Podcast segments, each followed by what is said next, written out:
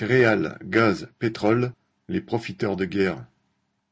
Avant même que la moindre sanction contre la Russie soit effective, les prix du gaz, du pétrole et des céréales se sont envolés sur les marchés internationaux. Cette spéculation est organisée par la poignée de grands groupes qui dominent ces marchés. La tonne de blé est passée en quelques jours de 280 à 390 euros. Le pétrole Brent qui approchait de 100 dollars le baril avant l'invasion atteint déjà 130 dollars. Quant au gaz, son cours sur le marché européen, élevé à la fin 2021, est reparti à la hausse. Pourtant, si l'Ukraine et la Russie sont de très gros exportateurs de gaz, de pétrole ou de céréales, à ce jour, les livraisons n'ont pas cessé. Les États-Unis, avec la bénédiction des compagnies pétrolières américaines, viennent de décider un embargo sur le pétrole russe, mais le groupe français Total Energy maintient toutes ses activités en Russie. La flambée des prix du baril, immédiatement répercutée sur les prix à la pompe, et donc sur les consommateurs, résulte d'une anticipation de la part des trusts qui spéculent pour garantir leurs super profits. Concernant le gaz, la ficelle est encore plus grosse.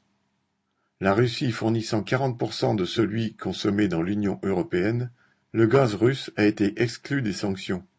Malgré les combats, tous les gazoducs existants y compris celui qui traverse l'Ukraine, ont continué pourtant de fonctionner à plein régime. Plus encore, les quantités livrées ont doublé depuis le 24 février. En effet, les compagnies européennes veulent profiter au maximum des contrats de long terme avantageux négociés avec Gazprom pour revendre au prix fort ce gaz sur le marché au jour le jour. Parmi elles, Engie, ex-GDF Suez, actionnaire du gazoduc Nord Stream 1, refuse de communiquer le volume de gaz acheté à bas prix. Sa directrice générale, accusée de financer la guerre, a osé répondre au journal Les Échos Notre mission de service public est de fournir le gaz aux populations que nous servons. Alors qu'elle fait gonfler les profits de ses actionnaires, cette patronne n'a pas honte de réclamer pour sa société un mécanisme de compensation par les pouvoirs publics en cas d'aggravation des sanctions.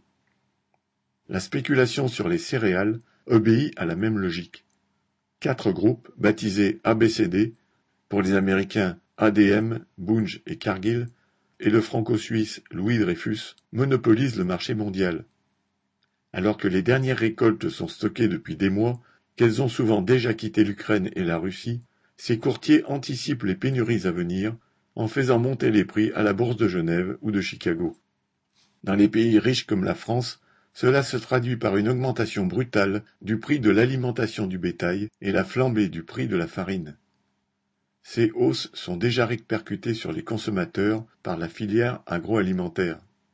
Dans des pays pauvres comme l'Égypte, le Liban, la Syrie ou l'Algérie, grands importateurs de blé, cette flambée plombe les budgets des États qui subventionnent le pain. Elle risque de se traduire, comme en 2009, par des émeutes de la faim. La guerre fait le malheur des peuples, mais le bonheur des capitalistes. Xavier Lachaud